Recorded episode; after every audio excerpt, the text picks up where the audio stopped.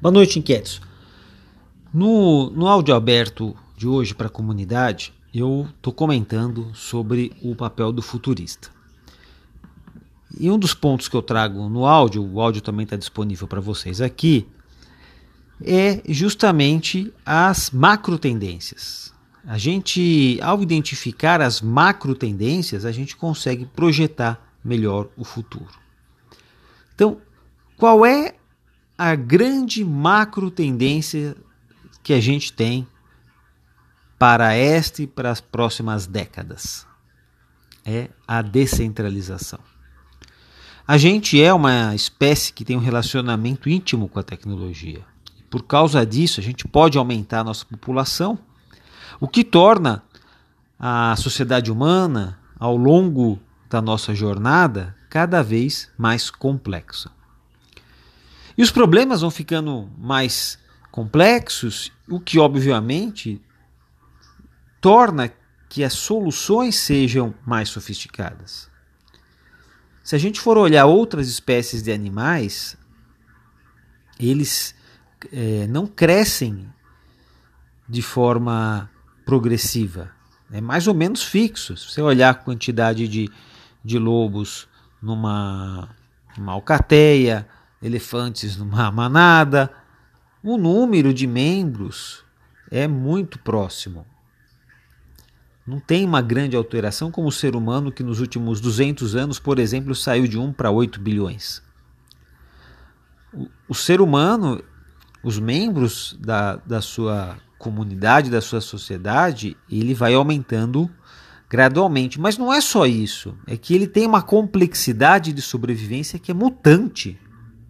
Enquanto que as outras espécies, a complexidade de sobrevivência é fixa. Quando se altera algo na forma de sobreviver, é de forma muito lenta ou genética. Do ser humano, não. Ele pode alterar de forma rápida a, a forma de pensar, a forma de se comunicar, só para sobreviver melhor, para poder se ajustar né? Ela procura um ajuste, quando possível, no seu modelo de sobrevivência de acordo com o seu patamar demográfico. Isso vai ficando cada vez mais elevado. E você tem novos modelos de sobrevivência que acabam sendo criados para que se possa viver melhor. Então, que modelo de sobrevivência é esse mais sofisticado? é aquele que vai permitir que as pessoas possam lidar melhor com mais complexidade, resolver problemas novos e resolver problemas antigos de forma mais adequada. Cada pessoa, cada grupo começa a participar mais das decisões, compartilhando a complexidade.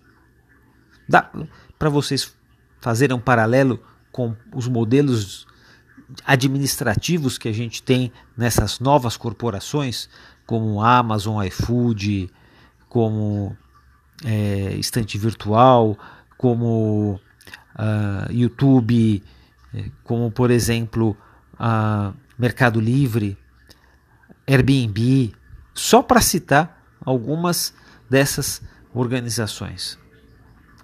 Então, se a gente analisar e comparar o nosso modelo, o ser humano, com os dos, dos demais animais, a gente vai perceber que quanto mais membros temos,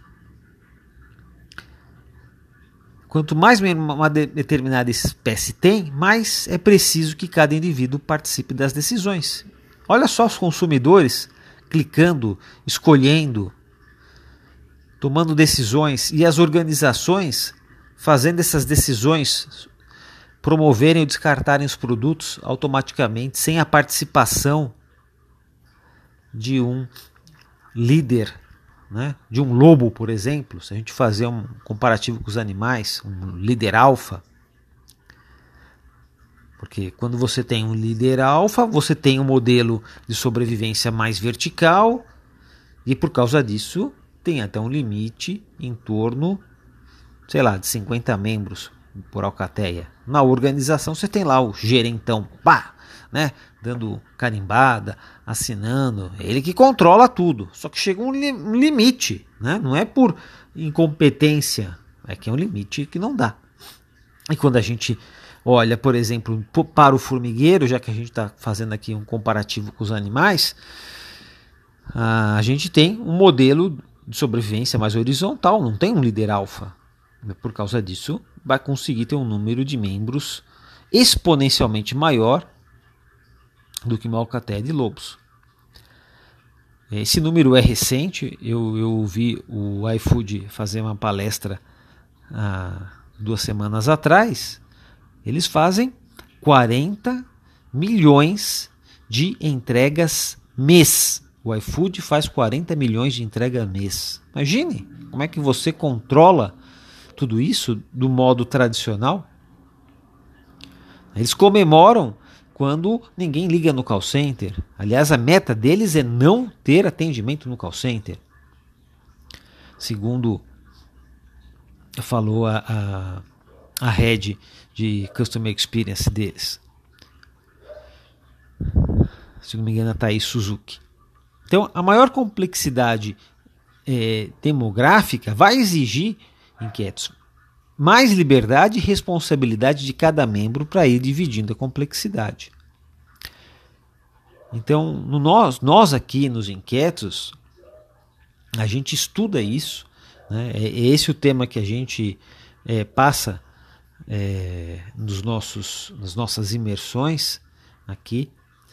E é fundamental para a gente entender né, que há uma tendência e uma espiral é, de, de progressiva na, na nossa civilização, na, na, trajetória humana, a gente descobre que na história há uma tendência de uma, uma espira, espiral progressiva, porque você tem mais gente, novas mídias, modelo de administração mais sofisticado, que viabiliza mais gente, e assim sucessivamente. Nós não estamos vendo isso pela primeira vez com o digital, já vimos isso do, com a chegada é, da escrita, depois da escrita impressa no digital.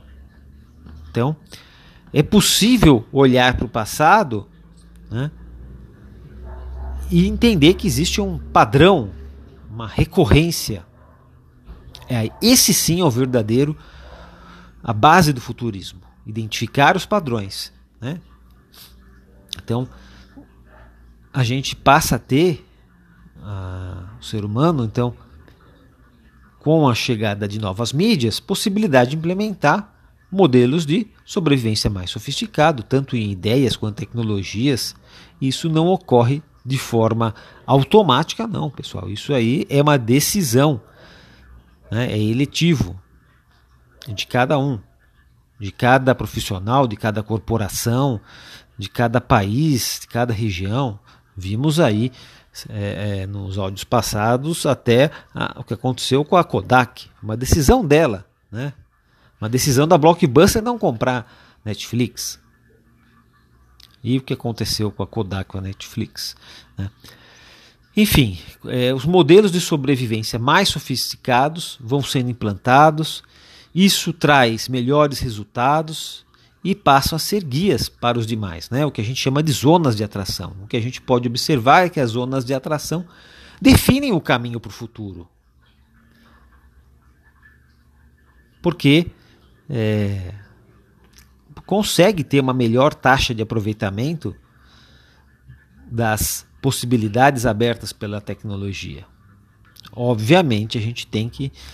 Nós temos diferentes aspectos culturais em cada um uma das partes do planeta, mas é a capacidade humana de aumentar o aproveitamento que faz das tecnologias para você satisfazer, por exemplo, uma necessidade do seu cliente, né? É isso que está no pulo do gato da qualidade de cada um desses lugares, que sabe aproveitar ou não sabe aproveitar tudo que as tecnologias possibilitam, as suas tecnopossibilidades. E você, o que, que você diz? Forte abraço e a gente vai se falando.